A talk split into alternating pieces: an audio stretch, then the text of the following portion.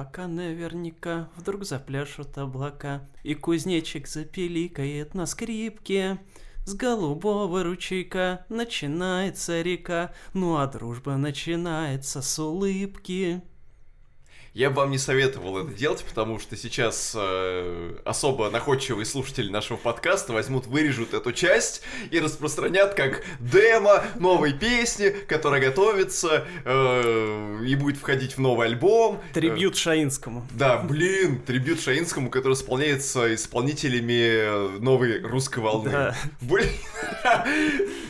Пожалуй, это, наверное, был бы самый нелепый трибют в истории, на мой взгляд. Вообще, как, кстати, вы к трибьютам относитесь? Не очень, несмотря на то, что я участвовал В двух. а, в двух, а какой Двух. второй был? С соломенным енотом вы А, да, по точно, формейшну конечно. помогали Да, там да, их да, да. вывозить. Я не вспомню каких-то трибютов, которые а, прям вот я бы переслушивал. Не, в детстве, ну, в, юно- в юности, точнее, если помните, в начале 2000-х, забыл, как называется точно, выходил сборник такой, эм, где всякие герои русского рока современные на тот момент Мгм. а, перепевали детские песни всякие. А, был такое. Типа там мультфильмы всякие были, там, не помню, кто еще, ночные снайперы. Перепевали всякие. музыку из мультфильмов, наверное. Да. Вот. Вот он, ну, на тот момент мне казался прикольным. Сейчас бы я его, конечно, слушать не стал, но как бы. Ну, как своего рода опыт, наверное, это здорово. Я сейчас э, пытаюсь вспомнить, а вообще есть какие-нибудь такие коллективы, которые до сих пор не обладают достойным по-настоящему трибьютом? Вот из громких таких, из известных коллективов. Я, например, в свое время очень тщательно отслеживал трибьюты к группе Неода, моей любимой, и особенно мне запомнился трибют, который назывался Essence, и э, особенность этого трибюта заключалась в том, что там композиции группы Неодер перепевали бразильские технопоп-коллективы. Так. Именно бразильские. И это просто было по-своему разрывно, потому что латиноамериканский синтепоп, а в частности бразильский, он всегда имел какую-то свою особую эстетику. В плане звуков, а в плане подбора каких-то ходов, в плане вот каких-то изворотов со звуком. То есть это звучало во многих местах вообще не похоже на неода, но при всем при этом ощущалась какая-то вот ниточка, цепочка, которая вела к, к первоисточнику, скажем так. Вот там была песня, кавер на Doubt Seven He, которая исполнила, если можно так назвать, культовая бразильская синтепоп-команда Гарри. И вот если ты послушаешь эту песню, она э, сильно э, избита различного рода фильтрами и эффектами, там даже вокал непонятно вообще о чем, и какой там был вообще текст. Короче говоря, вот этот трибют, который песню изменил до неузнаваемости вообще. То есть ты вообще не поймешь, что это за песня. Вот. Тем он по-своему был ценен.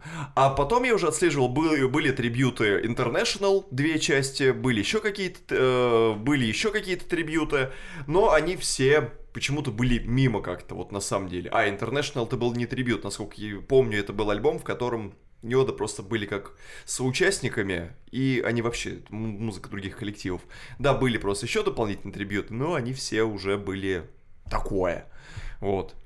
Я не вижу трибюта, как вы сказали, хорошего, чтобы у Ласкового Мая был масштабный трибют. Где? Который исполнился бы бразильскими синтепоп-исполнителями. Как минимум. Ну, может быть, это не то наследие, которое еще стоит перерабатывать. Ну почему? Я бы хотел услышать какие-то современные, неожиданно, какие-нибудь фолковые каверы Ласкового Мая. В ТикТоке, кстати, сейчас набирает моду. а, ну, то есть оно уже набрало. Оно в тренде моды переделывать современные поп-песни Мгм. под э, средневековые. О, Вот. такое прям медиевальное звучание. Да, да, типа лютни там траливали. И вот, и сделать ласковый май в средневековых аранжировках. Такой Dungeon Synth. Ну, не совсем, нет, на- из- с акустическими инструментами. Ну, можно и немножко, да, синтов накинуть. Ждем, когда Фоново. группа Сруб подаст заявку на участие в этом трибьюте, потому что от Сруба я Ну, бы хотел надеюсь, они услышать. там не на сруб. Здорово, чуваки! 38-й выпуск всякой годной попсы врывается в ваши уши. 38. Мы не знаем никаких ассоциаций с этим числом. Если у вас э, в жизни число 38 сыграло, сыграло какую-то важную роль, то напишите об этом, пожалуйста, в комментариях, если вы слушаете на платформе, где эти комментарии есть. Да, а вещаем мы на самых разнообразных платформах. Я напомню, что это Яндекс Музыка, это iTunes, это SoundCloud, это ВКонтакте, это YouTube. Да господи, мы вещаем из всех гераний, которые растут у ваших бабушек даже на балконах. Да, и там же вы можете оставлять комментарии, заметки, знаки отличия, лайки, звездочки, бла-бла-бла-бла-бла-бла-бла-бла-бла-бла. И прежде чем мы начнем 38 выпуск, я должен совершить заявление важное. Так. В 37-м Coming выпуске, out. да, в 37-м выпуске я обосрался. Да, Я почуял. да. Я вынужден принести извинения всем нашим слушателям за то, что я их дезинформировал. Я назвал пластинку группы The Killers Wonderful, Wonderful, Beautiful, Beautiful. И сделал это, Да. по-моему, неоднократно. За это я вынужден принести всем извинения. Запомните, что вот так называлась предыдущая пластинка правильно. Да, и из этого э, вытекает две вещи. Во-первых, нам на этот момент указал один из наших слушателей. Следовательно, Да. А значит, нас кто-то слушает. причем слушать тщательно и Да. хорошо ознакомлен с дискографией The Killers. И второе, люди, запомните, что как только вам приближается 30 лет, каждые сутки с пробуждением вашим вашей голове умирает 200 миллионов нейронов. Это так правда. происходит в моей голове. И поэтому, если я буду где-то ошибаться, не стесняйтесь нас поправлять, не стесняйтесь обсуждать, писать, задавать острые вопросы и будьте готовы получать не менее острые ответы. А сегодня в выпуске. Шестой альбом Кэти Перри. Можно вытравить человека из Перова, но нельзя вытравить Перова из человека. Услышать Париж и умереть. Третья студийная пластинка группы Пвриш. Ну что, пацаны, 90-е, воскрешаем русский мрачняк тех лет с певицей Неотида. Регулярная рубрика «Поуважаем ветеранов». Возвращение легенд Евроденса группы Experience. Как сделать из буханки черного хлеба троллейбус? Советует Дуалипа. И еще один альбом, о котором мы пока не будем обговорить, но ради которого вообще и затевался весь этот замечательный 38 выпуск. Я надеюсь, что вы дослушаете подкаст до этого момента. Ну и, собственно, начнем. Да. Да. К чему я вдруг вспомнил а, песню э, Владимира Шаинского про Дружбу. Про дружбу. Потому что про вы захотели улыбку, сырок дружба. Да. А, потому что наша любимая Екатерина Перова выпустила наконец свой шестой альбом под названием Smile. Как пела группа Сети, Smile, Motherfucker Smile. Если вы помните группу Сети, то, пожалуйста, оформите свою пенсию в ближайшем МФЦ. Блин, у Яна Николенко из группы Сети был еще замечательный англоязычный проект Deep of Complex. Культовый, который записал две фактически идеальных брит-поп пластинки. Ладно, когда-нибудь нас пригласят на конференцию по брит-попу в России, и мы, конечно же, вам об этом расскажем. Да, внебрачная сестрица Лены Перовой решила вдруг разродиться не только ребенком, но и новой пластинкой. Тернистый путь предшествовал выходу этого альбома. А, давайте немножко предыстории. Ну, кто такая Кэти Перри, я думаю, большинству объяснять не надо. Это А, бывшая противница Тейлор Свифт. Да, она рычала, она ездила на черных лошадях, она целовала девок. Обычная история среднестатистической жительницы района Пресненский. Да. В общем, Кэти Перри это, как известно, одна из самых топовых а, исполнительниц, самых популярных, самых деньгоприносящих поп-певиц а, последних 20 лет. А, и... Но в последние годы а, успех ее был не настолько успешен. А, как мы помним, в семнадцатом году у нее выходил альбом Witness, у которого была довольно масштабная промо-компания, где больше что мне всего запомнилось, это то, что после альбома, выхода альбома Witness, сразу на следующий день Кэти Перри, по-моему, то ли сутки, то ли еще больше провела м, Коме. за стеклом, так сказать. Ну, фактически, А, да. э, То есть было такое реалити, мини-реалити-шоу, в котором она вот энное количество времени э, провела полностью под прицелом камеры, и это можно было там на ютубе включить, онлайн посмотреть. Она там и спала, и э, она разговаривала с какими-то психологами о том, что ее волнует, она плакала там в прямом эфире, все дела. И, в общем, Witness это был, э, была первой попыткой Кэти Перри э, заехать на территорию новой искренности, то есть сделать не просто тупой поп-дэнс альбом, как, каковой она делала до этого всегда, а сделать что-то умное, чтобы подумать Не ешь, подумай. Да. Блин, вообще классный сам по себе формат таких экспресс реалити-шоу, когда ты на один день создаешь декорации, создаешь какую-нибудь ситуацию, в которой будут помещены герои, они там пребывают один день, Да. и все, и шоу заканчивается. Ну да. На этом можно на самом деле срубить бабла, если у вас есть канал на ютубе, и вы думаете, чё б такого новенького придумать? Вот мы вам дали фактически готовую идею контент-плана на следующие 360 лет. Ну, в общем, и вот это вот... эм, а, то, как Кэти Перри продвигала тот альбом Witness, а, оно у меня никакого, если честно, сочувствия не вызывало. Потому что, во-первых, альбом был очень так себе, кроме отдельных песен. А во-вторых, а, действительно, Кэти Перри вот показывала тем, что она там на, на день или на сколько она там сделала вот это свое реалити-шоу, то есть показывала вот эту всю карнавальность и фейковость всего, что она делала. То есть никакой новой искренности на самом деле там и не было, она просто э, хотела заехать на эту территорию и сделала это очень неумело. А, потому что Кэти Перри, она никогда не отличалась чем-то так сказать, умом и сообразительностью. Не в отношении ее как личности, да, а в отношении ее музыки, тому, как она свой образ подает и так далее. А, у меня вообще к Кэти Перри сейчас такое отношение немножко двоякое. С одной стороны, конечно, я там ее хиты люблю, там Рор это вообще там шедевр, все дела. А, и вот а, тот альбом тоже ее классический. Он Рор же называет, я уже забыл все. Потому что нейронные клетки мои умирают. В общем, тот альбом, Да. который выходил до Witness, Да. где был Рор. Он офигенный. А, но Кэти Перри, знаете, у, у меня вот все время они такое какое-то впечатление, что она э, за душой у нее как будто ничего нет. Нет какой-то вот своей изюминки, как у персонажа. То есть она, знаете, она мне всегда напоминает... Призм. Призм, точно. А, напоминала это она мне всегда такую, знаете, а, одноклассницу-отличницу, которая прям вот вся такая и зашибись, и оценки у нее хорошие, и вся вот она и одета Да, да, да, да, складно. да, такая типичная староста. Да, такая вот, вот прям она классная, но вот поскреби ее чуть ноготком, и чё, ничего она из себя А не там представляет. Выигрышный номер э, лотереи, собственно. Квартира в Новопеределкино. Ну вот нет у нее какого-то вот своей такой вот фишки, да? Ну, чего-то вот. такое.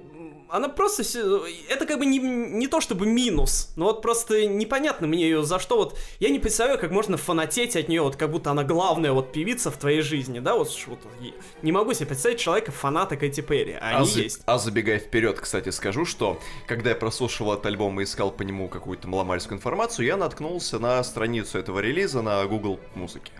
И там были комментарии русских пользователей, и один из них написал следующее. Я люблю все песни с этого альбома. Ага. То есть, вы понимаете, вот вы говорите, что нельзя быть фанатом. А они есть. Ну, понятно, у Вот. всех, у всех есть, так или иначе, фанаты, уж у крупных исполнителей точно.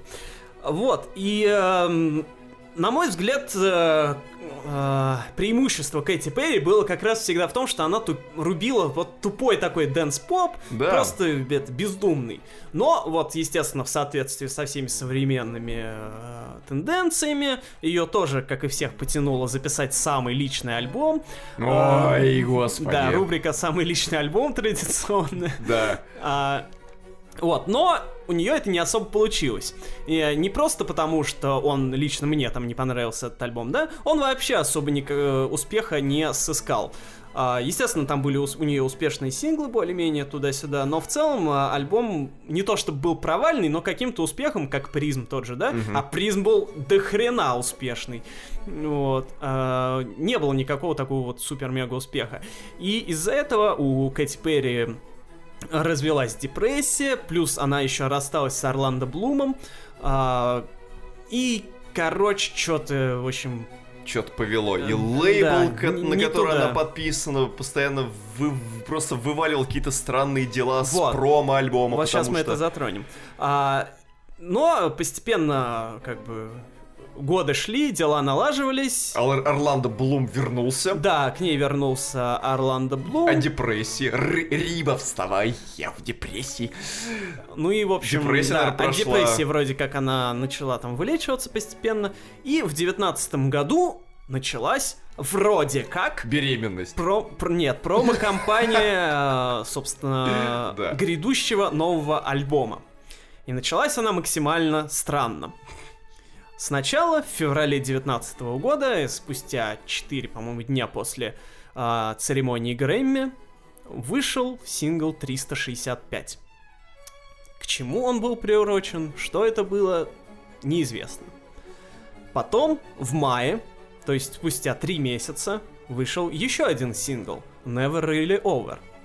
Отличная песня, все дела, замечательно. Мы уже начали думать, что все, ну уже точно Что альбом. вернулась в строй, Да. что по-моему, он уже, явно по-моему, уже тогда Уитнес, она да. вообще говорила... По-моему, тогда она говорила, что типа, ну я не знаю, я выпущу альбом или не выпущу, типа, ну подумаем. Вот, потом, спустя еще три месяца, выходит в августе 19 года песня Small Talk. Потом, еще спустя три месяца, два месяца, выходит песня Харли in Hawaii. То есть на протяжении всего года э, с разницей в несколько месяцев постоянно выходят какие-то синглы. И на тот момент, э, возможно, это уже превратилось в какой-то фантасма... в миф и в мем такой, но, по-моему, если я не ошибаюсь, она действительно так говорила, что она хочет выпустить не альбом, а книгу. Это было еще одновременно с тем, когда Ким Петрос выпускал не альбом, а проект. Да, было И такое. еще какие-то, в общем, когда альбомы называли не альбомами, а вот какими-то долбанутыми словами, не имеющими отношения к реальности. Знаете, вож- возможно, наша передача могла бы быть радиопрограммой, но она подкаст. И- да. Да. И, в общем, на тот мо- момент было вообще непонятно, чего, к чему эти синглы выходят, когда альбом, что за вообще промо-компания всратая. В марте 20 года, то есть спустя, это ж сколько месяцев, получается, 5 почти, Опять да? да. В марте 20 года выходит сингл Never Worn White, который был посвящен чему? Беременности Кэти Перри, потому что, да, к тому моменту она уже от Орландо Блума забеременела, и, собственно, песня как раз об этом. Вышел клип, и вроде как он должен был промоутировать уже альбом. Но в мае 20 года, спустя еще два месяца, выходит сингл Daisies. И вот Daisies уже наконец-то, сути, синглом, да. назвали лид-синглом к грядущему альбому Smile. И потом уже промо-компания более-менее вошла В русло. в русло, на привычные рельсы встала, и в июле 2020 года уже вышел сингл Smile, и вот, соответственно, спустя месяц вышел уже и альбом. То есть, полтора года Кэти Перри нас морозила вообще непонятно как, абсолютно непонятно, что с- творилось с этими синглами, то есть какая-то абсолютно неразбериха была, не то чтобы они вообще очень успешные были, ну, были, конечно, отдельные, да, а отдельные нет. Например, Never Really Over, она, ну, там, если, не помню по чартам, я не помню, вот если судить чисто по видосам на ютубе, например, Never Really Over, она там больше 100 миллионов набрала. Small Talk тоже. Вот э, синглы, которые позже выходили, они, по-моему, меньше набирали. Ну, то есть, короче, очень неровно все шло. А уж понятно, что пандемия коронавирусная, она все это еще и усугубила, потому что ну вот такой полноценную промо-компанию, которую привыкли делать э, большие американские звезды, ее, естественно, на фоне э, коронавируса особо не проведешь. Плюс еще там наложились протесты э, в Америке. Естественно, это тоже все не, самое, не способствовало нормальной промо-компании. И то есть... э, Несмотря на это, альбом все-таки вышел, это уже хорошо. Я сейчас не верил, что он выйдет летом. Я ее Ну, думал, что его еще дольше Ну, отложат. я верил, что рано или поздно должен был выйти, просто потому что, знаете, это как... В общем, в какой-то момент ты уже начинаешь верить в то, что он выйдет. Как бы ты не сопротивлялся вот мысли о том, что, блин, зачем нужна была эта промо-компания, зачем нужны были эти разреженные синглы, тебе кажется, что ты уже пол альбома послушал, и тебе кажется, что они уйдут в забытие, в какой-то момент ты отпускаешь ситуацию. И ровно тогда почему-то ты видишь новость о том, что альбом выходит. Ты такой, ну, все, значит, уже точно, значит, уже пора. И я уже прям смирился и принял, и я даже верил в то, что, ну, разродится. Да. В прямом смысле, как да, бы, потому и ребенком, что э, и альбомом. незадолго до выхода альбома, чуть ли не в тот же день, альбом вышел 28 августа, а родила, по-моему, Кэти Перри 27 или что-то около, или объявила Ну, она только практически 27 в, Ну, в общем- в один день, да. Да. А, и это неспроста, потому что, если честно, во всей этой промо-компании беременность Кэти Перри была даже важнее в чем-то, чем все это. И а, ребенок, мы еще шутили, что она выпускает не альбом-книгу, как она говорила, а альбом-ребенок. Да. А, то есть, вот, на самом деле, тут все связано. Вот этот лид-сингл, который она якобы объявила лид-синглом, да, Дейзис. А, Дейзи это, собственно, имя ее дочки, которую она вот родила. А, и вот этот вот сингл Never Worn White, он тоже с беременностью связан. И связан, связана эта ее беременность в том числе и с концепцией альбома. Почему альбом называется Smile? Потому что после всей той депрессии, после всех этих неудач, после выхода альбома Witness, она улыбается. Ой, она, то есть, погодите. она клоун, то, она плачет, но улыбается. то есть, погодите, это альбом о преодолении да, себя. да. То есть опять наш товарищ Перлова входит на тропу, встает на тропу а, новой искренности. Не получилось с Witness, еще раз давайте. Ну понятно. Но теперь она что прикрывается, ре- она прикрывается ребенком во всей этой ситуации. Ай-яй-яй-яй, как нехорошо. Понятно, что, что сейчас а- альбом без какого-то минимального концепта о том, как тебе грустно, выпустить сложно. Но хорошо. А, в общем, на обложке, как мы знаем, Кэти Перри Клоун. в виде клоуна, и Да. вся вот эта промо-компания, которая э, предшествовала выходу альбома. Была явно украдена у Татьяны Булановой, а именно из ее видеоклипа на песню «Мой ненаглядный». В общем, Да. эта промо-компания тоже активно использовала клоунские образы. Кэти Перри там всегда была в очень ярких одеждах. На некоторых э, вариациях обложек она грустила, на некоторых она улыбалась. И, в общем, такая вот двоякая ситуация. Мол, ам, суть альбома вообще сводится к тому, э, ш- концептуально, что типа вот я иду на свет, свет в конце туннеля вижу, я вижу пароль, я знаю ориентир, Мгм. а, наоборот. А, И я улыбаюсь. Я сквозь дебри эти депрессивные иду с улыбкой на лице и побежу, победю, одержу победу. Через тернии к звездам, да? Да. И ребенок ее, это как бы такой вот финальная такая э, точка, финальный аккорд. Стас — это вишенка на торте, как говорится. Да, в ее преодолении вот этого всего.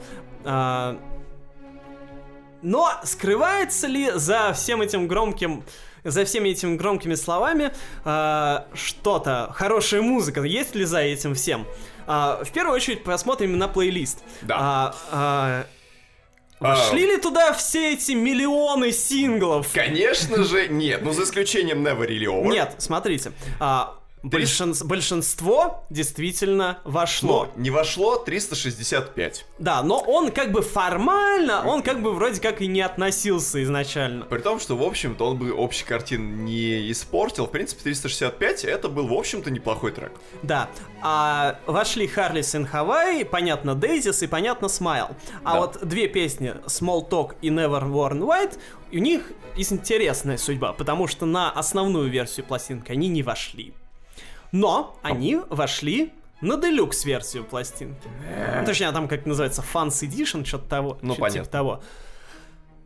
Короче, с одной стороны, конечно, лейбл молодец, Что что всё-таки, впихнул большинство да, настоял песен. на своем. Вот, но это не отменяет того, что как они странно и разрозненно выходили.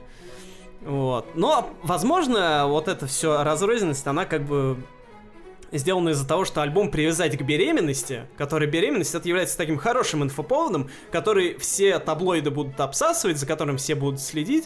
К тому же это у Кэти Перри первый ребенок, тем более, ну, звездная пара, Орландо Блум, они снова вместе, все дела, поэтому как эм, инфоповод, как привлечение внимания к альбому, это вообще классно. Так хочешь сказать, мать, а нельзя было бы просто записать альбом, не привязывая вот эту Нет. всю жижу по отношению к своему собственному творчеству?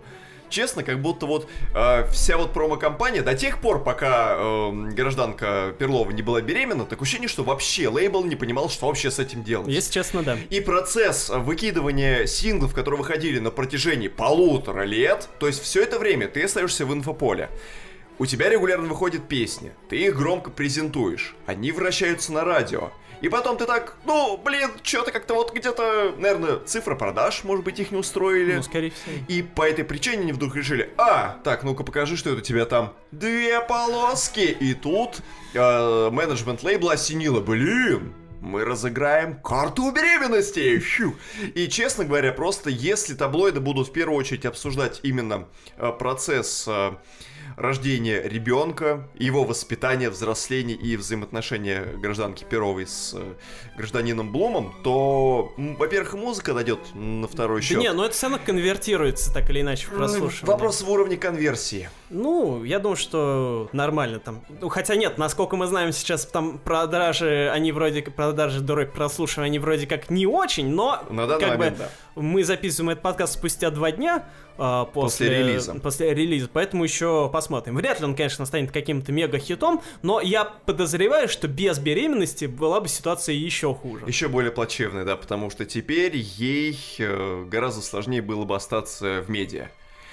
СМИ бы писали они гораздо меньше, да. И еще такой интересный момент, а, что известно, что Кэти Перри переговаривала, вела переговоры с э, Максом Мартином Мгм. о том, чтобы записать, ну, чтобы он спродюсировал и написал а, какой-то новый трек для вот этого альбома. Но, как мы знаем, на альбоме нет ни одного трека, который написал Макс Мартин, а как мы знаем тоже, что Макс Мартин работает по схеме, типа, вы делаете мою песню хитом номер один, и тогда как бы я согласен ее писать, а, по крайней мере, по слухам так.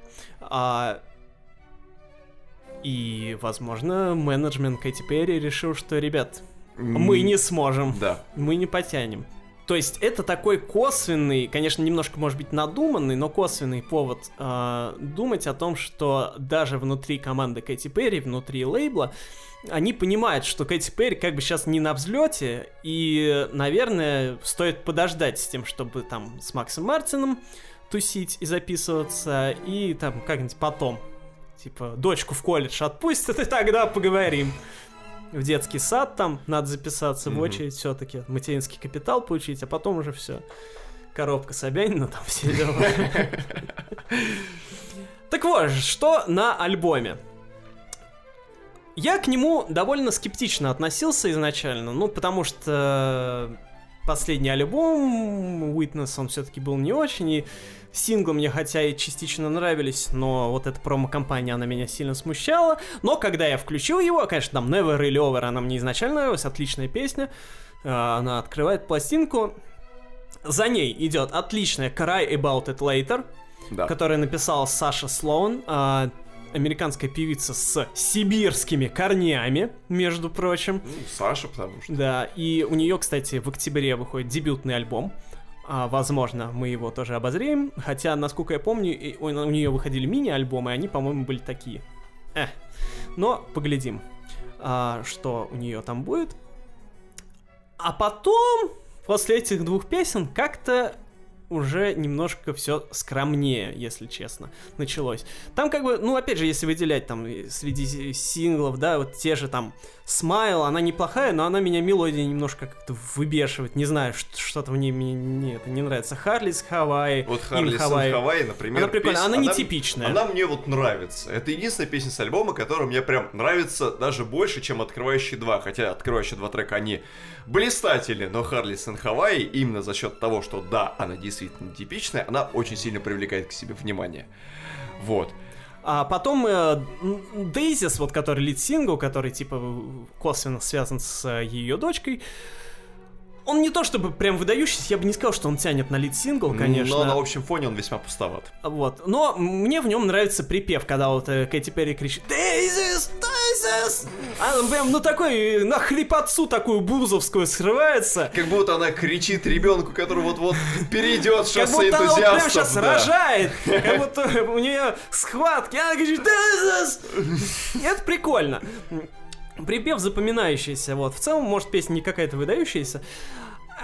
Альбом в целом ровный, вот что я могу сказать. А, но, если вот забыть про то, что она там, типа, у нее там концепт про то, что она теперь улыбается, про то, что она клоун, э, про вот эти вот все тяжбы. Это просто нормальный среднячковый поп-альбом. Просто вот как мы периодически любим говорить, запишите нам нормальный поп-альбом, да, танцевальный, просто чтобы без это, без лишних э, лукавств и премудрствований. Вот это в целом, это он. Он не выдающийся, на нем мало хитов, но вот такой на разок нормально.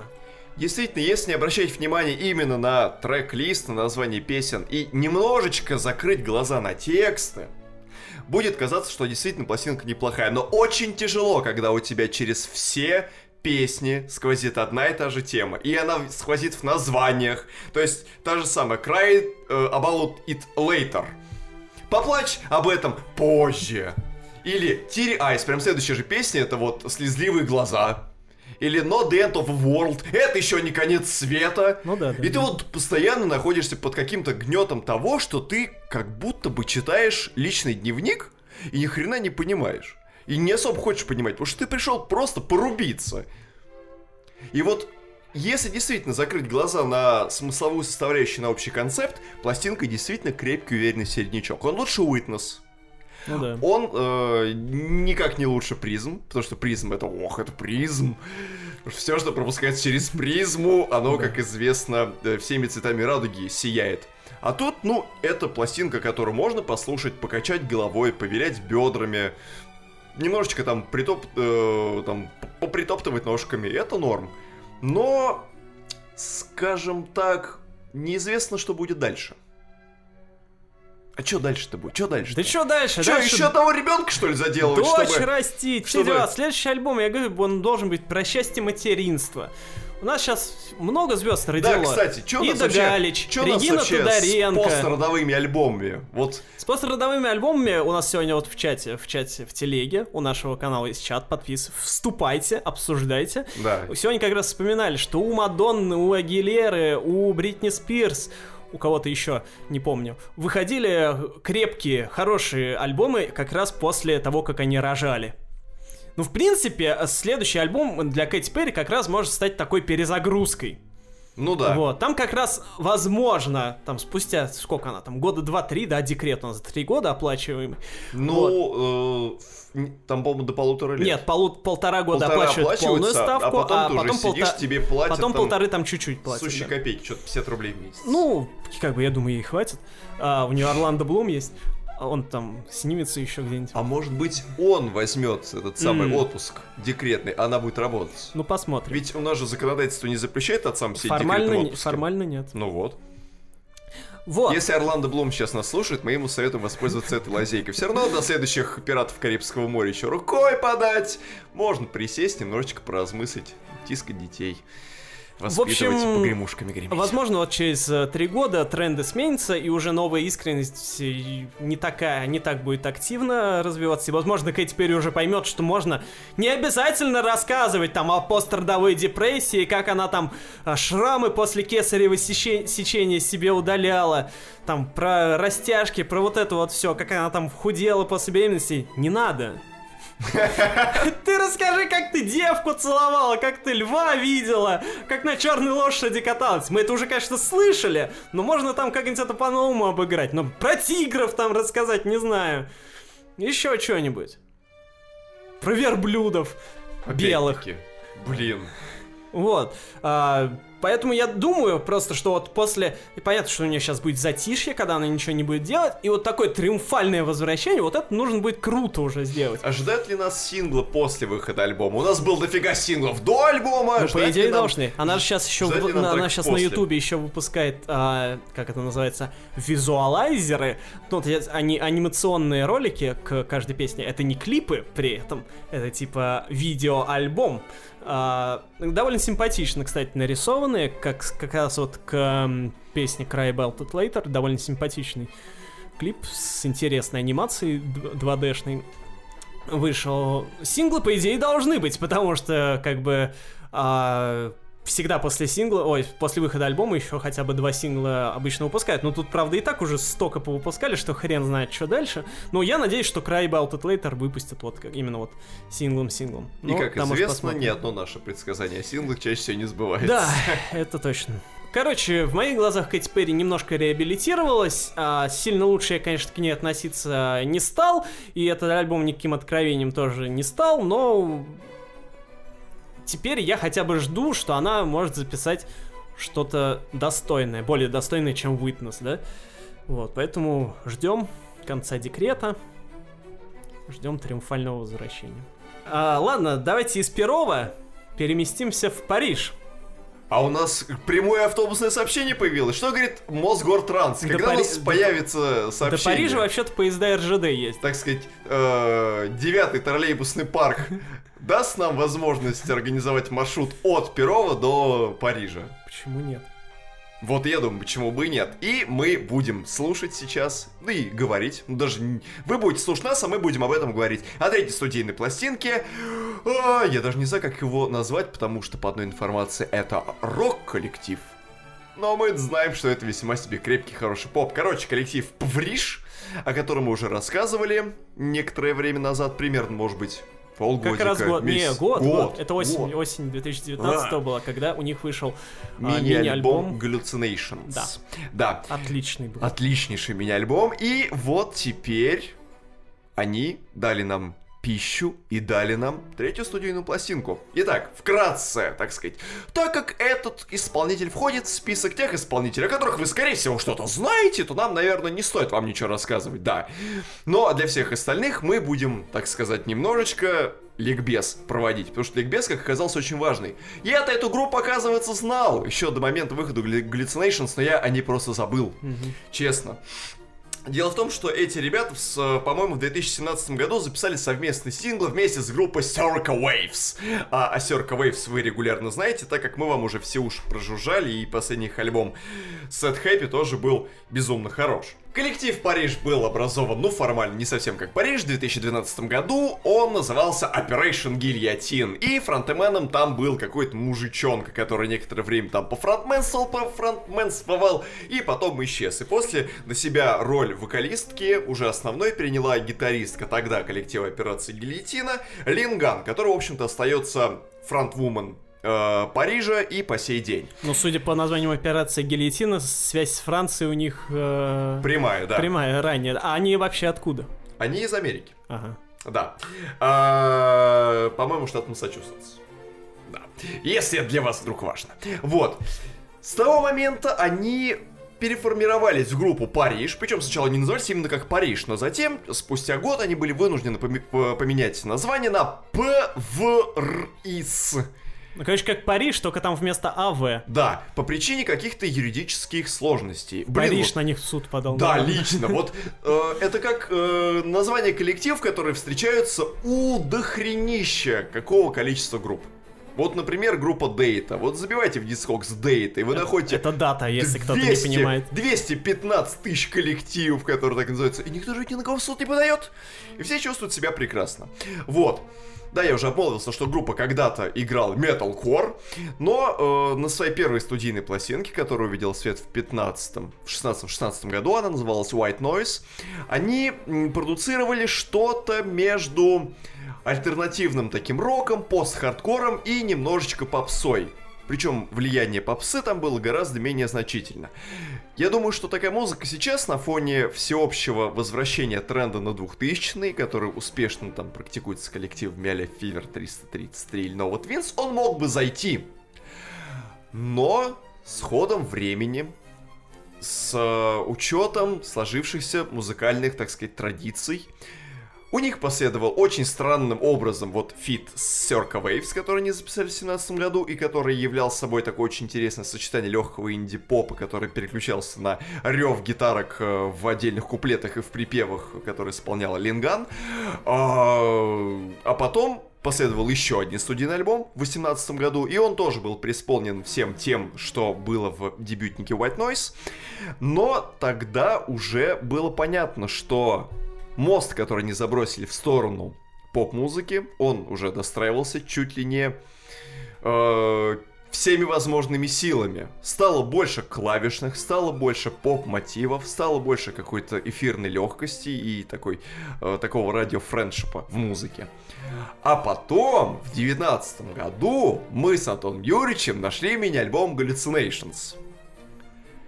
И у нас начались галлюцинации. Предельные, потому что мы услышали очень такой офигенный образчик модерного попа. Я бы сказал, Вова. такой, это такой power поп. То есть, ну, во-первых, он загитаренный сильно, а Ну да. во-вторых, он такой очень энергичный. Он очень энергичный, в нем есть какой-то надрыв, в нем э, сохранилась импульсивность э, вокалистки, которую она несла на своих плечах практически уже, считай, что 10 лет. Но теперь это облечено в поп-форму и в поп- и в поп-структуру, и это нам тогда особо сильно приглянулось. И потом, где-то в апреле, стали появляться тизерные ролики, которые обещали нам, что скоро грядет выход третьей студийной пластинки полноформатной группы Париж, Да, которая причем- называлась Use Me. Она должна была выйти раньше, но это вот как раз один из тех альбомов, который в связи с э, пандемией э, отложился. Да, он отложился, и все это время, ну, был выход синглов, была э, в марте 2020 года презентована композиция Dead Weight, то есть мертвый груз. Э, это был первый сингл с их пластинки, после этого они относительно оформили э, дату релиза. Релиз должен был выйти 10 июля 2020 года, но из-за пандемии, как и множество других релизов музыкальных, он был перенесен. И мы таки дождались его. Я, э, судорожно листая списки апкаминг альбомов, каждую неделю видел его в списках, но уже в какой-то момент даже забыл о том, что он вообще должен выйти. Но Антон Юрьевич мне об этом напомнил вчера. Он мне написал, что, дескать, да, вот, э, он наконец-то, вот, Юзми вышел, и послушайте, пожалуйста. Итак, что мы имеем сказать по поводу новой пластинки? Во-первых, начнем с тематики. Это самое интересное. Самый личный альбом, я надеюсь. Естественно! Блин! Там, вы- может, и 80-е есть. Ну, кстати, пластинка умудрилась этого избежать, но тенденцию новой искренности, колею, по которой шла Кэти Перри уже всю жизнь, по которой идет Адель, всякие там Ланы Дель Рей сопливый, слезливый, там Тейлор Свифт, все это присутствует у нас здесь. Пластинка тематически рассказывает про очень сложный последний год жизни вокалистки, когда она боролась со своей тяжелой депрессией. Она излечивалась от автоиммунного заболевания, которое у нее имеется. Она в какой-то момент даже то ли э, вследствие нервного срыва, то ли вследствие той же самой депрессии, имевшейся у нее ранее, она потеряла голос. И она этот голос восстановила и как давай на всех рычать, так сказать, участвовать в шоу «Голос». да, совершил такой рор, я бы даже Мгм. сказал. Да, так что, в общем, по концепции, это, ну, в общем, то, что мы уже привыкли слышать у сотни тысяч других исполнителей. Теперь непосредственно, непосредственно перейдем ближе к звучанию этой пластинки. Открывает эту пластинку замечательный просто трек под названием Gimme a Minute, то есть дай мне минуту. Вот, э, если бы вам дали минуту, что бы вы сделали за эту минуту времени? Это, как говорится, доктор мне... В смысле, доктор говорит, вам осталось жить одну минуту. Что, что вы делаете? Я бы съел э, эти сладкие семечки в, в- в тесте со вкусом рака и укропа. Вот. Мне кажется, я бы минуту думал просто, чтобы сделать. Как раз, а потом, когда придумал бы, Ну да. в этот момент вас отключили бы от аппарата искусственной вентиляции легких и иных аппаратов поддержания жизнеспособности. Да, вот здесь, значит, э, трек Give a Minute, Give me, Give me a Minute дает нам то, за что мы в какой-то степени любим группу Парис. Это за то, не шорт Парис. Вот. Это простецкий такой бит, легкие такие синтушечки, которые берут и в какой-то момент перерастают в такие ураганные гитарки, которые прям сразу прям, на, прям срубают тебя на землю. Mm-hmm. И начинается такой грувящий син, такой тоже жесткий, прям гитаре подстать. И все это время она поет типа «Дайте мне минуту, дайте мне минуту, дайте мне минуту». Ну и вообще как бы песня... А, дайте женщине минуту! Да, угостите даму минуты, так сказать, пригласите даму танцевать. Вот. И там поется о том, что вот дайте мне еще одну минуту, и то, что внутренний мир, он так не просто как кажется, и что вот гармония, это, возможно, то единственное, за что нужно бороться. Окей, ладно, хорошо. Отличный такой разрывной трек, который дал нам прям, э, скажем так, ключик к тому, как, возможно, будет звучать дальнейшая пластинка. Окей, хорошо. Примерно эту же самую стезю продолжает композиция Dead Weight, которая была представлена синглом в марте месяце. Э, тоже такая достаточно грузненькая песня про мертвый груз, груз 200, наверное. И э, эту песню я лично смог трактовать э, двояко, потому что, с одной стороны, это обо всех трудностях, которые на тебя в жизни валились, а с другой стороны, эта песня может спокойно рассказывать о токсичных отношениях, от, от которых тебе очень тяжело избавиться, и ты вот на себе их таскаешь как мертвый груз, и просто пипец. Ладно, хорошо, это тоже весьма достаточно такой пригитаренный поп, э, без изыска, э, и вся вот эта линейка поп-композиции, которая почему-то как мне показалось, больше ушли в сторону инди, нежели чем в мини-альбоме Hallucination, продолжается примерно до пятого трека. Потому что в пятом треке, как раз с пятого по седьмой трек, там звучат три композиции, которые входили в мини-альбом Hallucinations, про который мы уже говорили. Вот. А, и знаете, на общем фоне, после всего того, что ты услышал, ну, за исключением композиции Gimme a создается впечатление, что вот эти треки это самая сильная часть всей пластинки. Абсолютно так все то, за что мы полюбили Париж и чуть было не умерли. Все вот эти резвые синты, хорошие гитары, женский мощный вокал, нерв, э, арфа, которая там звучит э, на заднем фоне. Да офигенно! Композицию Old Wounds «Старые раны» я до сих пор считаю одной из лучших поп-композиций 19 года. Вы только послушайте припев.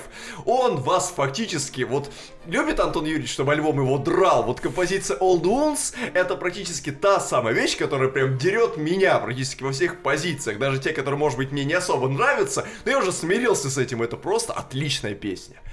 И вот она как раз там есть, ну и ладно, возможно, является той самой небольшой отдушиной. А затем, после вот этого самого блока из трех композиций, снова включается вот эта вот незатейливая гитарность, с некоторой долей синтов, вроде бы как э, все это выдержано в поп э, аранжировках, но в то же самое время все равно после такой ударной серединки остается очень непонятное и неприятное послевкусие. Правда. А потом, потом, потом, потом а, еще непонятно, зачем там нужна баллада Loveless. Абсолютно тоже без какой-либо вычурности, абсолютно неинтересная, просто гитарная, опять-таки, которая не дает себе никаких дополнительных эмоций. А баллады, как известно, надо уметь писать. Мы уже об этом 300-500 раз говорили. Да, э, January Rain тоже, в принципе, относительно весьма неплохая песня. А затем в дело вступает фит. Угу. Вещь, которую я вообще никак не могу простить этому альбому. Совершенно не могу. У меня нет сил. Я терпеть не могу, когда появляются фиты, которые сделаны в R&B стилистике. На фите дама весьма известная, 070 Shake, который известна как электронный продюсер, как хип-хоп исполнитель. Она не то, что прям известна, просто она вот в этом году и в прошлом такой из разряда громкие новички. Угу, Да, выпустил пластинку Модус Вивенди, и вот вы ее послушали, и вам не зашло да. особо. Вот. Да, в общем-то, это э, попытка в Power Pop с, э, со значительным влиянием R&B, но вот как раз именно то, что там есть R&B, несмотря на то, что там очень хороший инструментальный подход ко всему, там есть скрипка, там есть арфа, которая там э, арпеджиями вся переливается, наличие R&B в этом треке, оно вообще полностью ломает голову и совершенно выбивает этот трек из общей концепции. И я прям... Я, я, я даже не знаю, зачем он вообще там нужен. И я, я уверен, что без него можно было вполне себе прожить спокойно. Вот. И в целом, в целом, если подводить какую-то жирную черту, альбом оставляет очень двоякое впечатление.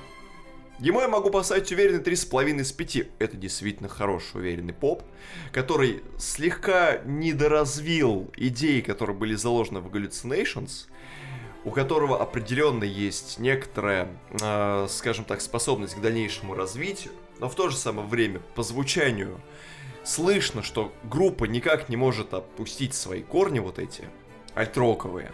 И пазл в голове у меня не складывается, вот как будто нет какой-то ключевой частички. Вот знаешь, обычно ты собираешь пазл, и ты должен найти какую-то одну часть, и только от нее у тебя начнется картина дальше отлично складываться, и ты прям быстро, быстро, быстро, быстро, быстро все 1200 кусков собрал в единое полотно. А вот тут какая-то ключевая частица утеряна, которая, возможно, была заложена именно в галлюцинациях. И все вроде бы как хорошо, но как-то не тянет особо переслушивать. Кроме за исключением вот тех трех треков и э, открывашки Gimme a Minute. Ну, меня вот альбом в целом скорее разочаровал, потому что я ожидал продолжения галлюцинаций. Я думал, что сейчас на протяжении сколько там их песен? 12, по-моему? Да, ну, больше того. 10. Я думал, что сейчас вот на протяжении всего альбома меня будут драть, как на Hallucinations. Сейчас будет помп-рок такой, это, полноценный, будет качать рок туда-сюда. Нет какие-то действительно гитарные балладки невнятные, какие-то распевы медленные. Короче, не знаю. Лучше Hallucinations переслушать. Ну да, при том, что фронтвумен, она обладает очень хорошими вокальными способностями. То есть она может так на тебя наорать, что ты вообще забудешь о том, кто ты такой, будешь сидеть как салат Цезарь. Вот, так что да, с этой пластинкой все сложно, но определенно для скажем так, знакомство с этим коллективом, она вполне подойдет. Но лучше, да, пойдите и переслушайте Hallucinations целиком. Ну что ж, не будем больше передаваться галлюцинациям, давайте возвращаться в Россию. Ура! Париж увидели, умерли, снова в Россию, в родные ура, края. Ура, ура. И будем слушать альбом «Новый хит души» исполнительницы Неотида, что Ох. родом из Ленинграда. Ох. И новый ли это хит? Вообще, да, для вашей души, да. Как э, сама она пишет э, в описании альбома, что это не, не помню то, как точно там сформулировано, что это типа не хит чартов и всего такого, а это типа ваш личный хит. В общем, суть такая. А, исполнительница Неотида стала Неотидой, собственно, недавно, буквально пару месяцев назад. А до этого она была известна под э, псевдонимом Кеко Стар. Возможно, да, это была музыка, с которой можно было покекать. А вообще под э, обоими этими псевдонимами скрывается Полина Лазовская. Вот. И Кека Стар как проект существует э, примерно последние пару лет. Э, и у этого проекта в начале года выходил альбом «Наваждение» в январе. Он был довольно неплохой, а, Его можно было бы слушать, когда ходишь на вождение? Да, да. В 7 утра, даже не в 7, по-моему, некоторые водительские курсы всякие, но они начинаются часов в 6 утра, по-моему. А так рано, Надо ехать вообще в, другую, в другой конец Москвы. А, вот, например, у меня по месту прописки э, этот э, водитель, вод, ну, водительская школа, они же перевязаны тоже по районам. Ну да. Вот. И э, от меня нужно было ехать куда-то в Алтуфьево, где еще метро нет. Там нужно от Алтуфью от метро еще на автобусе ехать куда-то, в, чуть ли не в Бусиново. Пипец. Короче, жесть, да. А, вот. А, и альбом «Наваждение» был хороший, повторюсь. А, в нем было... Переосмыслялись. Рубеж где-то 80-х, 90-х, но только с акцентом не на, там, не на Red диско какой-нибудь такой, а на какую-то такую мрачноватую электронику, да, то есть а, чуть-чуть это было кивок в сторону Несмеяны, который переосмысливал, соответственно, в чуть ироничном, но все-таки в мрачном ключе эстетику советских 80-х и начала 90-х. Ну и вот в целом у Кека Стар было плюс-минус что-то похожее, но э, альбом тот меня до конца все-таки не зацепил, потому что было в нем что-то такое... Э, э, чтобы никого не обидеть, ну, любительская. Вот, то есть не, не дотягивал он, на мой взгляд, до вот такой прям полноценной работы. Вот, и э, поменяв а, свой псевдоним на Неотиду и записав новый хит души, на мой взгляд, а, гражданка Лазовская сумела довести свою музыку до ума. Потому что вот а, когда она была Кека Стар, все-таки э, немножко оно было не оформлено еще такое, как будто такое еще э, начальные попытки творчества. В общем, это такой слиток, да. который нужно было бы еще допиливать до какого-то определенного изделия. Вот. И э, вот как раз на новом хите души оно в целом допилено. Новый хит души — это переосмысление, опять же, 90-х. Но вот если раньше у нее было там чуть-чуть влияние 80-х скорее, то сейчас она э, передвинулась куда-то в середину 90-х, и ее новые работы напоминают такой сплав опять же, той же Несмеяны, потому что периодически вот, в вокальных интонациях я прям очень хорошо слышу а, Викторию Шикову. Да, это при том, что Виктория Шикова не сказать, что прям как-то мега талантливо поет. Ну да. В этом и была часть фишка Несмеяны, да. как Вот. А, и, короче, смесь Несмеяны и, наверное, группы Лава. Вот. А в том смысле, что Лава тоже переосмысляет середину 90-х. Ну, понятно, что они делают это в другой немножко манере, в более mm-hmm. энергичной. Но э, тут э, за основу, как у нас 90-е чаще переосмысляют, берут каких-нибудь ну, э, больше эстрадных, наверное, певиц, таких поп-эстрадных, да, ну, или какие-нибудь там руки вверх, да, что-нибудь из этого. А тут э, у Неотида, у нее такое она транс 90-х берет, да, такой вот больше подпольную ну, да. электронику, такую танцевально-вечериночную, клубную, и смешивает ее с какими-то тоже мрачными мотивами а-ля какая-нибудь певица Лилу, да? Да. А, у которой тоже там песня Акварели, альбом, по-моему, также назывался, да? Короче, смесь такая вот а, млач, мрачной клубной электроники с не самой известной попсой, и вот получается новый хит души от неотида. Но, понятно, я не, не, не нужно думать, что тут какая-то прям стилизация, что это просто очередной какой-то постмодерновый выкидыш, что типа просто о, опять поностальгировать по 90-м. Не, тут как бы есть переосмысление, потому что ровно такой музыки, естественно, вы 20-25 э, лет назад услышать скорее не могли ну, за редкими какими-то исключениями. Тут это просто такое вот э, переосмысление, пускай без каких-то радикальных а, новаций. Но, тем не менее, а, звучит все а, наполовину современно, наполовину алдово. И в этом как бы и свой плюс. И э, главный плюс вообще этой работы, на мой взгляд, это его мрачность, потому что ты реально ощущаешь себя в каких-то закоулках Бирюлева, из которых тебе уже не выбраться, и рассвет неизвестно, когда настанет, и, в общем, все это довольно страшно. То есть музыка довольно атмосферная, и это как бы большой плюс. Да. Так сказать, молодежь поуважали. Угу. Переходим к нашей регулярной рубрике. Слушайте, я думаю, что нам нужен отдельный джингл уже для нее. Уважаем ветеранов! И, и сегодня к нам на наш, так сказать, огонек в МФЦ пожаловала легендарная группа в кругу Евроденса, вообще в музыке 90-х, коллектив Experience. С альбомом 555. И нет, это не 555 их альбом. К сожалению, потому что, как и многие Евроденс коллективы, их деятельность пришла на середину 90-х, в которой они относительно крепко побарахтались, потом они попытались перенести эту музыку в тот самый момент, когда поезд Евроденс ушел далеко-далеко на закат. Они попытались все это э, сделать уже в 2000-х, потом в 2000-х они поняли, что это не очень хорошо продается, и ушли в забвение. Многие из вас могут знать этот коллектив, возможно, по одной единственной песне. Не многие из вас, а все из вас знают этот коллектив если по вы, одной песне. Если вы адекватный человек в принципе, то вы, скорее всего, точно слышали композицию A Never Ending Dream.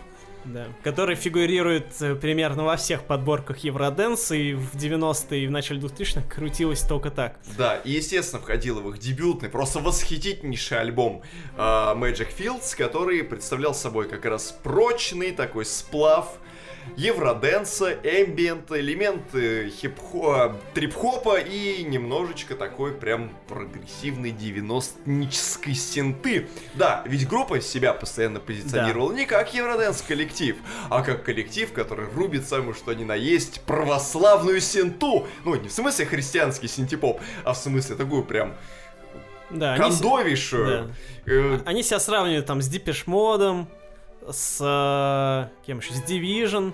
И, в общем, со всеми Со всеми героями жанра, назовем да. их так, да. Кстати, вот э, возвращаясь немножко к вопросу о названиях коллективов, вот вы сказали, да, что Париж пришлось им, что у них были проблемы с названием. Да. Вот у Experience тоже были проблемы с названием, но немножко другого рода. Вот э, те, кто нас сейчас именно слушает, они смотрят и не видят титр, как называется этот коллектив, я думаю, испытывают проблемы, потому что они думают, что Experience пишется как Experience. А, ну, то есть опыт по-английски, да, то есть X E X P E R I E N C E. Так вот, группа это называется по-другому. Она называется X, то есть просто одна буква тире Pirians. И э, сама, сами участники коллектива говорили, что в 90-е им до интер... в доинтернетную эпоху это приносило им массу неудобств потому что э, на радио люди никогда не понимали, как она называется, потому что объявляют группа Experience, играют. Как люди будут искать ее? Естественно, вот как полноценное английское слово, да, experience. Ну. А у них название кривое, оно а неправильное. а что не могли назваться как правильно? Вот. Это возвращает нас к вопросу о том, что нужно придумать более уникальные и более понятные э, названия своим коллективам. Я вспомнил коллектив под названием Дейл Эрнхард Джуниор которого зовут как гонщика Наскар. То есть как ты будешь искать группу-то вообще? Сам Дейл Эрнхард, конечно, в курсе о том, что группа так называется, он даже этому отчасти походательствовал. Но, ребят, это очень сложно индексируется поисковиками, поэтому если вы назовете свою группу «Кабачок», вот сразу вам говорю, как корабль назовете, так он и поплывет. Вот он поплывет как кабачок, то есть если пойдет вы назовете, ко дну. Если вы назовете группу кабачок, то, скорее всего, в поисковик всегда будет выдавать группу взрыв, взрыв кабачка, кабачка в коляске с поносом. Да, да, да. Или все сорта кабачков с сайта agronom.org. Да. Да. В общем, мы остановились на том, что э, ребята пободрствовали в 90-х, записали тогда два альбома, потом был альбом в 2000-х, потом еще, вот как Антон Юрьевич навел справочки, была пластинка в 2006 году, и после этого прошло без малого 14 лет. И мы вообще ничего об этой группе не слышали. Ну, там была история такая, что после 2000, в 2007 году ушла основная вокалистка, с которой записаны да. все альбомы, все основные хиты. Она там потом забеременела, привет, Кэти Перри. Угу. Вот. А, и они наняли новую вокалистку, с которой даже начали записывать новые песни, и они даже анонсировали альбом. То есть, например, вот если вы посмотрите видосы, которые они выкладывали в 2013, например, году, а, там написано, что вот грядет альбом 2015 с названием 2015, да? Вот. Да, с неймингом альбомов у них тоже не особо Есть все такое, радужно. Да. Uh, то есть у них были какие-то планы там на дальнейшую жизнь, но что-то все в итоге заглохло, и вот до недавнего времени как-то, да, они подпропали. Да, до тех пор, пока не выяснилось следующее, то, что их вокалистка, главная, Клаудия Уле, наконец-то вернулась в состав коллектива. Да. И что это она пришла? Что она приперлась вообще? Уж не значит ли это, что это... Что будет новая музыка у коллектива Experience? Да, новая музыка у них будет. И сегодня она у нас здесь на разделочном столе в виде альбома 555. А называется альбом 555 не просто так. В этих трех цифрах заключена магия и мудрость веков.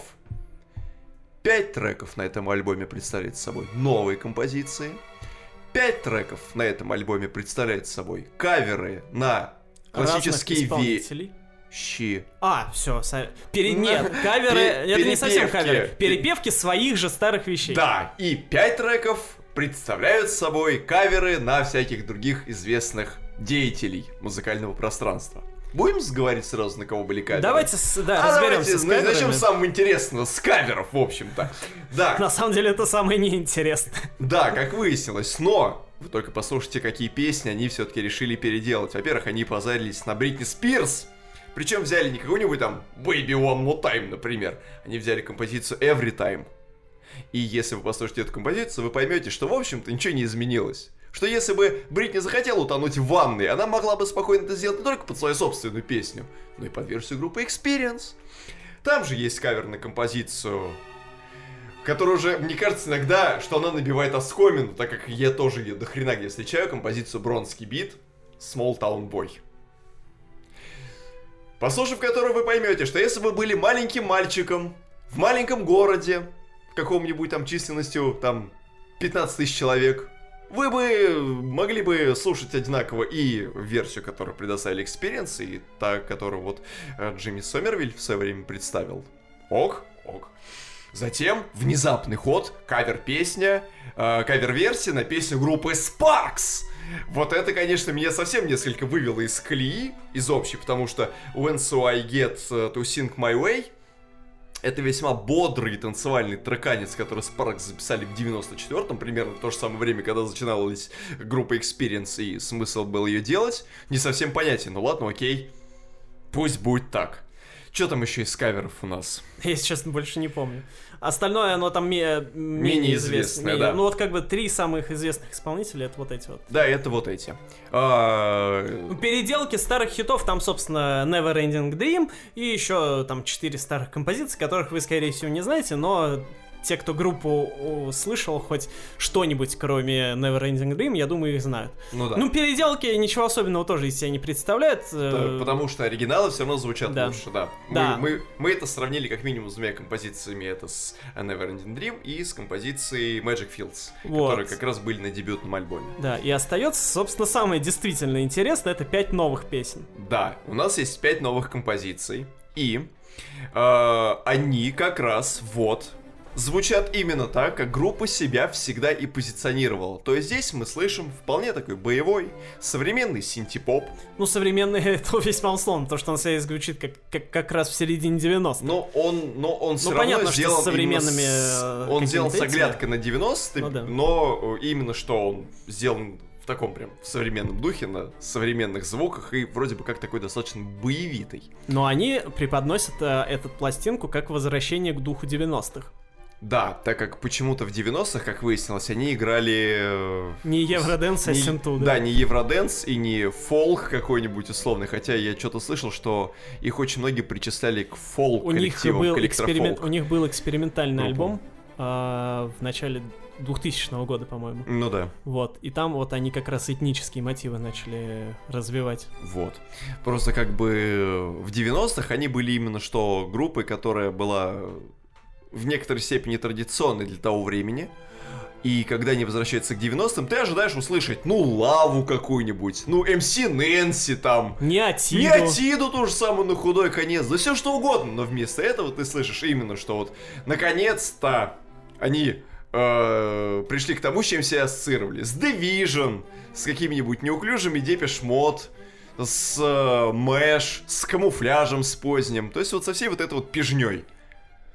Слушается это, в принципе, весьма ненапряжно. Новые треки, несмотря на то, что они не обладают каким-то мега-хитовым потенциалом, звучат достаточно свежо и приятно. Для коллектива, который вернулся после 14-летнего забвения, это и того приятно. Но вот именно какая-то общая вот эта концепция, связанная с 5.5.5, выдержана недостаточно хорошо, так как э, если ты, как уже выше сказал Антон Юрьевич, более-менее тщательно ознакомлен с их дискографией, то реворки их классических песен на тебя не воспроизведут должное впечатление. А каверы на известные композиции, они тоже не обладают изюминкой, которой, в принципе, должен отличаться кавер. Мы вот сегодня тему каверов уже поднимали в начале выпуска. Да. Да. И каверы должны хоть и руководствоваться информацией, полученной от первого источника, но в то же самое время они должны иметь очень много и от самостийности исполнителя. Должна быть в этом какая-то индивидуальность. Должен быть какой-то особый аромат у всей этой композиции, у всего этого букета, но его не присутствует. И Small, Bo, э, и Smalltown Boy он звучит ровно так же, как он звучал в 80-х, а Every Time звучит так же, как Every Time, в общем И ничего нового. Но в любом случае, 14 лет прошло, коллектив вернулся, мы им за это благодарны. Может быть, конечно, они вернутся к 90-м, как и обещали. и запишут feat с той же самой Неотидой. Вообще был бы очень интересный коллаб. А, и, ну, ждем новой музыки. Я надеюсь, что Клаудия Ули не заберет очередным ребенком и не уйдет в декрет. Ну или, во всяком случае, мы можем ожидать от нее сценария Кэти Перри. Когда группа Experience будет выпускать синглы, синглы, синглы, потом их всех поместят в один стеклянный ящик, в котором они все дружно прорыдают. А потом э, придет Макс Мартин и всех спасет, как это обычно бывает в большинстве хороших поп-альбомов. В общем, по-своему зачетно, но э, не прям не взрыв. От альбомов хороших и нормальных переходим к альбомам ужасным. И даже не альбомам, даже не пластинкам, а каким-то сомнительным подделкам. Китайским. Китайским. Э, под э, что-то напоминающее альбомы. К чему мы вспоминали э, в начале выпуска буханку, из которой можно сделать троллейбус. Дело в том, что из буханки черного хлеба действительно можно сделать троллейбус. Но в интернете есть инструкция. да, достаточно подробная. А встает один вопрос лишь после того, как вы его собрали, и он поехал по маршруту номер 5 до зоопарка на Краснопресненской. Зачем? Нахрена, да? да. Тот же вопрос встает при прослушивании альбома Club Future Nostalgia DJ Mix, который вышел на этой неделе у Дуалипы. Как вы можете догадаться по названию, это э, ремейк альбома Future Nostalgia, который Дуалипа выпустила весной этого года. Странное ощущение, когда тебе очень хотелось выпустить альбом, но ты случайно выпустил Кракена. В общем, ремиксы — это, в принципе, изначально довольно странная вещь. Она максимально прикладная, то есть создана она не для того, чтобы какие-то творческие задачи решать, да, наверное, я не знаю, конечно, в мозг диджея залезть сложно, потому что его нет. А, но она не... Это как вот... Ты создаешь песню просто изначальную, да? У тебя стоят какие-то творческие задачи, там что-то такое вот создать mm-hmm. интересное новое. Когда ты диджей и создаешь ремикс, ну, наверное, тебе просто хочется сделать что-то, под что народ будет колбаситься тупо, да? То есть эм, ремикс, ремикс это очень прикладная вещь, и у нее есть конкретная практическая задача просто заставить людей танцевать в клубе зачем делать эм, ремиксованные альбомы спустя, сколько там, 2-3 месяца после выхода оригинала, хрен знает. Точнее, на самом деле, даже я знаю, пускай я буду хрен сейчас, да? Угу. Понятно, что это делается для того, чтобы, помимо прочего, чтобы основной альбом забустить в чартах продаж. Ну, Потому ясно. что любые версии альбомов, будь то акустические, будь то ремиксовые, будь то еще какие-либо, они идут в чарте, в зачете к основному альбому. Угу. То есть вот этот ремиксованный альбом, он не... Он не самостоятельная он, единица. Да, да, он как самостоятельная сущность а, не существует, а все его показатели по продажам, они плюсуются к основному альбому. И понятно, что раз вышел такой успешный альбом, то чё, не похайповать на нем еще подольше, да? Ну да. Ну, окей, нормальная идея, как бы, но изначально было понятно, что будет говно. Да. Потому что... Э, да. Типа, серьезно? Выпускать целый альбом еще и с кучей гостей. Кто вообще был изначально заявлен как гости? Помимо кучи людей, которых мы не знаем, потому что мы не особо сведущи в танцевальной электронике, там, помимо прочего, были заявлены Blessed Madonna, она же бывшая Black Madonna. В 2020 году черный цвет запрещен, поэтому оно и понятно. Blessed Madonna, она выступила и вообще э, исполнительным продюсером всей пластинки. То есть э, за все косяки этого альбома можно обращаться к ней, пишите ей письма. Значит, Blessed Madonna. Uh, Blackpink, Мисси Эллиот, Мадонна, обычная, Гвен Стефани, Марк Ронсон, Джемми Раквай, группа Art of Noise и еще куча людей если у вас столько людей, ничего хорошего не жди. Это да, особенно таких разноплановых совершенно. Абсолютно. А, насколько я понимаю, изначальная концепция была в том, чтобы привлечь звезд прошлых лет, типа альбом-то он такой ностальгичный, как понятно и по названию, и по тому, как он в оригинале звучит, а, типа, вот, мы соберем сейчас вечеринку, э, на которой будут исполнители, по которым, которых вы слушали в детстве и в юности, и будет, они соединятся с исполнительницей, которую вы слушаете сейчас, и будет вообще классно зашибись. Нет, классно зашибись не будет. Во-первых, потому что на фитах полноценно действительно присутствуют далеко не все исполнители, э, которые заявлены как гости. Действительно, на фитах, ну, то есть записавшие оригинальные свои партии и которые частично перепели песни Дуалипы, есть, а, собственно, Мадонна, Гвен Стефани, Мисси Эллиот и Блэкпинк. Все остальные, то есть Джамираквай, Марк Ронсон а, и Art of Noise, они присутствуют или в роли продюсеров, как Марк Ронсон, или а, в роли... С авторов, скажем так. Не совсем. А, то есть там просто используются их песни. То Ну есть да. вот заявлен на, на- в песне Джимми Ракой, Дуалипа говорит, у меня на альбоме будет Джереми, Да, Джимми вот Ракой. это, э, вот это сейчас моя главная боль. Его пипец. не будет! В Там общем, просто используется песня его. В общем, берется трек. Один единственный у Джимми Раквай. Вот реально, есть две вещи, за которые у меня больше всего болела душа. Это Джимми Раквай, и это Art of Noise, конечно И у же. них у обоих та же самая ситуация. Да, значит, смотрите, что по Джимми Ракваю. Дело в том, что была взята композиция, значит, э, Джей Кей под названием Space Cowboy. Одна из самых, наверное, главных э, э, песен в творчестве Джимми Раквай. И вы думали, это как-то красиво соотносится с Break My Heart? При том, что Break My Heart, насколько известно, всем, кто слушал оригинальный альбом Future Nostalgia, этой песни, которая очень сильно базируется на рифе уже тогда существующей композиции. И припев строится вокруг рифа э, композиции In Excess. А тут песня совершенно другого плана, потому что это не поп-рок, это офигенный легкий фанк. И как это вообще должно срастись вместе?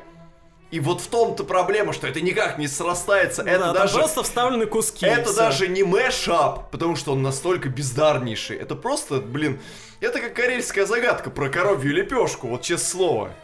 Тяп-ляп сделано, хрен пойми как покрашено, блин. Это вот то, что я услышал от этой песни. Я когда на э, фанковую э, музыкальную составляющую и на ритмику Space Cowboy попытались э, наложить э, вот это вот та Та-та-та-та-та-та-та-та-та-та-та. ну как она, короче, в припеве там все это распевает, у меня в голове просто возник диссонанс. Диссонанс мозга. В общем, это просто ужас.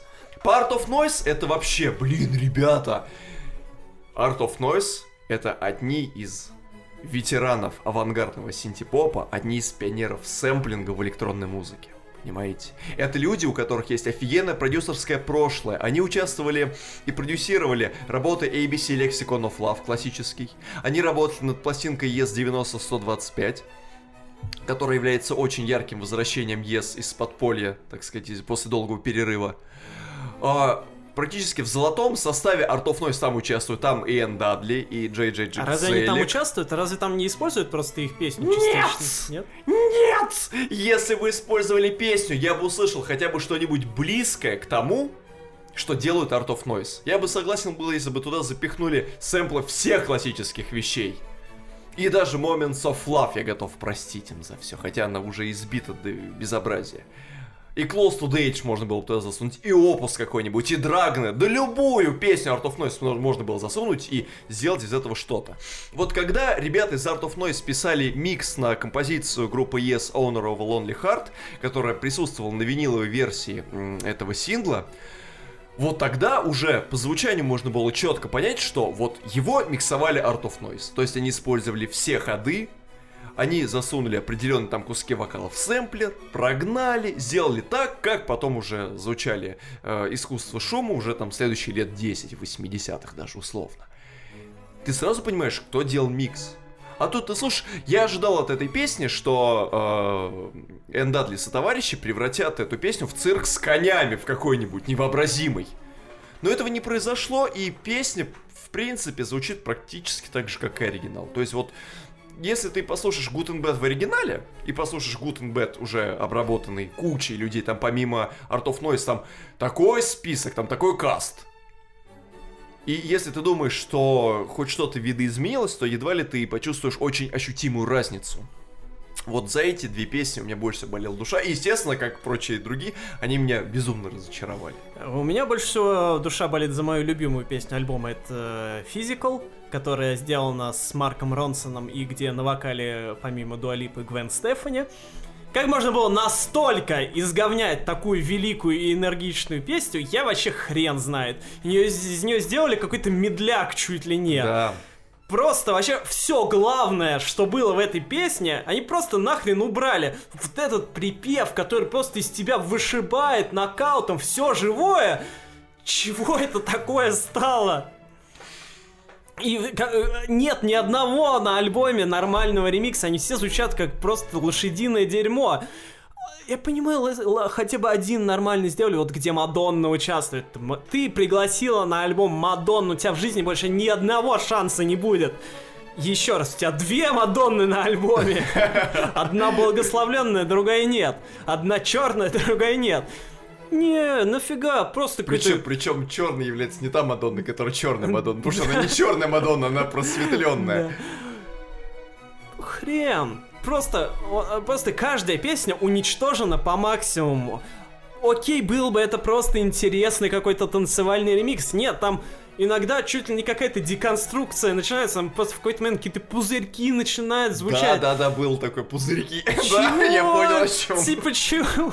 Ну, просто вот э, не докручено даже. Окей, вы хотели какую-то деконструкцию полную сделать, разбомбить альбом до конца. Ну так нет, этого тоже нет. И нет нормальных танцевальных вещей, под которыми можно было бы угореть на танцполе. Фьючер ностальгия изначально звучит так, что под нее можно угореть на танцполе.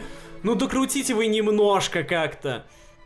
Нет, вместо этого просто песни как-то переиначены максимально всрато и непонятно. Слушать это я категорически не рекомендую никому, кому хоть как-то понравилась фьючер ностальгия, потому что, возможно, после этого у вас вы нормально оригинал не сможете слушать. И еще одна значительная претензия тоже из моих уст вылетит, это то, что зачем нужно было включать в трек-лист две версии одной песни? Есть такое, да. А, так происходило с Pretty Please, так было с Break My Heart, по-моему, там две версии. Что-то еще. В оригинале, по-моему, 12 композиций, да? Ну, не помню. Ну, что-то вроде того. Тут, на секундочку, 17 песен отборного дерьма. Чтобы вы понимали, какие-то песни задвоены. Да, Зачем? Вот неужели из двух сортов говна нельзя было выбрать более худшее или более лучшее? Зачем нужно было пилить две песни? Ладно бы, если она выдержала концепту, что вот одна песня переделана топово как-нибудь. Ну, это, конечно, ситуация в вакууме, сферическая, но сам факт того, что зачем пилить... Может быть, ты э, возьмешь и поступишь, как делали раньше CD-синглы. Ну да. Когда у тебя один главный трек радио Edit и шесть ремиксов каких-нибудь на одну и ту же песню. Mm-hmm. Чтобы все потом с ума сходили. Сделай так, господи, ты, ты же хочешь хайпить. Мышь, хочешь похайпить, блин. Но я, я едва ли себе представляю диджейский микс, куда можно будет приложить вот это вот дело. Может быть, может я не диджей? Если у нас в комментариях есть диджей, если они нас сейчас слушают, напишите, пожалуйста, об этом.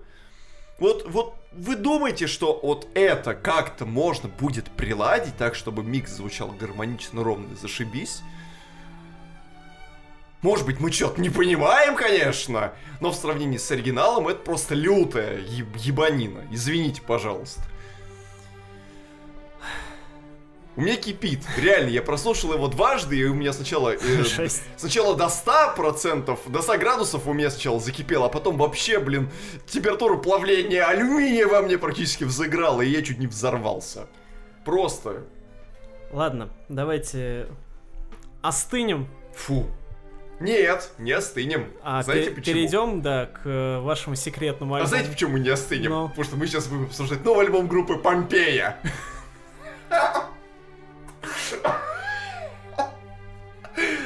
Как вам такое? Песос. Вот он, настоящий песос недели. Не Дуа Липа была, а Помпея. Может, Бомбея? Я этого примерно ожидал. Как говорится, на плод-твист плод-твистом отвечаем. Ну давайте. Как, вы относитесь... Ну да, говори, говори. Давайте, как вы относитесь к группе Помпея, раз так? Ну расскажите, что же вот прям э, вас в ней настолько Я сильно терпеть не могу все эти группы э, середины нулевых, которые типа постпанк возрождали на ан- с английским... Они же по-английски пели? Они по-английски Ну пели. вот, вот это вот весь англоязычный русский пост... недо-постпанк терпеть не могу. Но не до постпанка можно считать группу Моторама, например. А у Помпеи немножечко Да другая всё то же самое, потому что всё они играли все-таки такой инди-ракешник, Ну. такой типа... Ну, может, менее постпанковый, окей, но все Не, равно... ну постпанка в них едва ли вы найдете. Правда, потому что они все-таки немножечко на другое ориентируются. Да. Короче, ужасная группа. Никакая, понимаете, в ней нет стержня. Даже у Кэти Перри больше стержня. Вот что, вот что группа Помпеи? Я ее послушаю с кучей других э, групп того времени, которые тоже на английском пели, вот эту вот около гитарную эту муть. Еще я никого из них не отличу, они все одинаковые. Естественно, для всех остальных слушателей, которые относятся к группе Помпей более благосклонно, я хочу напомнить, что вы, ну, скорее всего, слышали композицию 90 которая мелькала во многих роликах, во многих фильмах, она использовалась в качестве саундтрека, и, в принципе, э, на э, раннем этапе творчества группы у меня к ней возникало гораздо меньше вопросов, тогда я только активно начал интересоваться новой русской волной как таковой, и было к- была куча сборных концертов, где Помпей участвовал, всякие там Тесла Бой, On The Go и бла-бла-бла. Но если On The Go, например, в этом году, в прошлом, в прошлом году, в прошлом же году, да, они выпустили абсолютно бездарнейшую пластинку, то вот с группой Помпея случилась гораздо более интересная вещь. Пластинка Бинго, очередная в их дискографии, вышла совершенно внезапно. Ну, знаете ли, ни одной Тейлор Свифт все-таки нас это а, бить обухом по голове и заставлять нас думать о том, каким будет новый альбом и все прочее, да? Ребята с Помпеи тоже выстрелили новой пластинкой, да. И тут я, блин, вспомнил э, историю, когда я смотрел клип группы Помпей, будучи в армии. Я сидел в столовой, смотрел клип на песню Ой, Slow. И, знаете, вокруг куча тупых людей, вояк, которые едят рыбу, консервированную с картохой, и не обращают внимания на то, что звучит в этот момент по телевизору. Я такой... Офигенно, блин. И походу, мне казалось, что я единственный, кто в этот момент знал, кто вообще это поет. Вот. И да, к мини-альбому Форсом, как раз куда входила композиция Slow, у меня вообще нет никаких вопросов, потому что я считаю это одной из самых лучших инди-поп-пластинок э, 2012 года. Потому что она идеальна, в ней просто вот все хорошо. Альбом записывался и создавался примерно при следующих водных. Дело в том, что группа уже давно базируется в Лос-Анджелесе. Там они успели записать инструментальный косяк для многих композиций, и потом решили вернуться в Россию матушку для того, чтобы дописать тексты и поколдовать над аранжировками. И приехали они в маленькое воскресенское село. В Московской области есть Воскресенский район, а там есть село под названием Юрасово. Село Юрасово, населением примерно 280 человек, и в нем у них живет знакомый скульптор э, по фамилии Сергей э, Леоненко, который предоставил им третий этаж своего загородного дома для того, чтобы ребят там спокойно сели дописывать альбом и работать, вообще делать, что хотите. Значит, предоставил им третий этаж, они там сорганизовали свою компактную студию, э, кошки там э, бегали, и все вообще замечательно. Такое лето у бабки в деревне фактически. А так как примерно то же самое время пришлась вся вот эта коронавирусная муть, то у ребят, которые со всей стороны уже окружены запретами, нельзя никуда ездить и выступать тоже особо не получается, то у них э, появилось гораздо больше времени, чтобы уделить его и текстам, и конечным аранжировкам и сведению. Собственно, пластинка появилась, и так же, как и в случае с группой The Killers, я должен на себя взять ответственность и совершить еще одно важное заявление. Не каминг но все-таки. Дело в том, что пластинка Бинго группы Помпея это первое за долгое время, просто после альбома Форсом 2012 года, которое у меня не вызывало отторжения и какой-то внутренней стагнации. Я послушал и как-то прям проникся и влюбился в эту пластинку. Они хоть по-русски-то запели? Нет! Ничему людей жизнь не учит. В общем, все эти ощущения, которые я получал от мини-альбома э, Форсом, они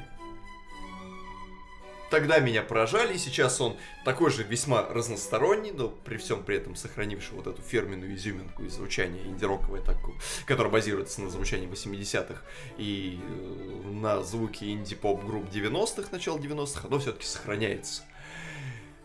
И тексты. В этот раз господин Брод, говорил, что тексты ему давались максимально сложно, так как на группу там накатилась хреново куча всего, и, в общем-то, песни во многом э, передают то э, ощущение, то состояние Помпеи, в котором оно пребывает последние года два. Э, пластинка открывается с э, композиции Traditional Values, традиционные ценности, которые рассказывают про то, что Э, группа наконец-то расторгла отношения с лейблом и теперь ушли в свободное плавание. То есть они теперь фактически по-настоящему независимая группа. Э, хотя, если честно, я немножечко запутался с их лейбловой историей, потому что было время, когда их издавала Gala Records, потом было время, когда они издавались на бруклинском лейбле, лейбле No Shame, и от кого они конкретно сбежали и э, почему они теперь плывут на льдине, неизвестно. Но вот теперь они независимая группа и об этом поют. Хорошо. Э, затем идет композиция In On My Own, которая продолжает тему того, что они теперь независимая группа, но в то же самое время теперь э, эта песня рассказывает о э, самоизоляции но о самоизоляции не коронавирусной, а как в данном случае о таком художественном отшельничестве. То есть, ну как бы, наверное, настоящий художник должен быть в какой-то степени э, отщепенцем и э, оградиться от всего остального мира, чтобы делать что-то хорошее. Э, композиция Youngsters and Sailors, которая рассказывает про то, как проходили последние 15 лет, про то вот, как начиналась музыка тогда, лет 14, и что они за это время узнали, поняли, осознали осознали, переработали, проработали и к чему они в итоге пришли. В общем, достаточно автобиографическое все. А, мой личный фаворит с пластинки Тракофл. А, это композиция, которая рассказывает нам о том, каким же должно быть наше завтра и почему это завтра еще до сих пор не предопределено. Частично оно вдохновлено событиями в США, именно вот этими протестами, которые были связаны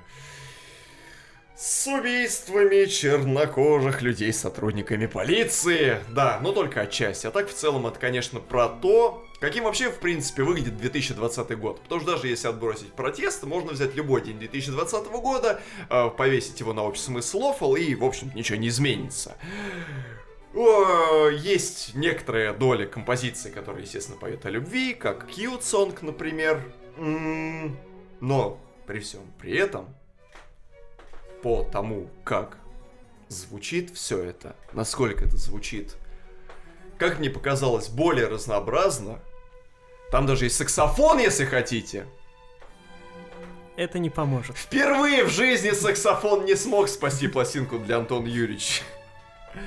Честно, вот эти все э, лучезарные синты из 80-х, наивные клавиши из 90-х, гитарные переборы, гулки, вот этот э, звук бас-гитары – это все почему-то звучит наконец-то настолько органично, эти компоненты настолько хорошо снова подобраны, где-то вот была наконец-то отрыта вот эта книга с алхимическими э, рецептами по созданию приемлемого инди-рок альбома, созданного русской группой на английском языке. Вот, они вот этого момента снова достигли.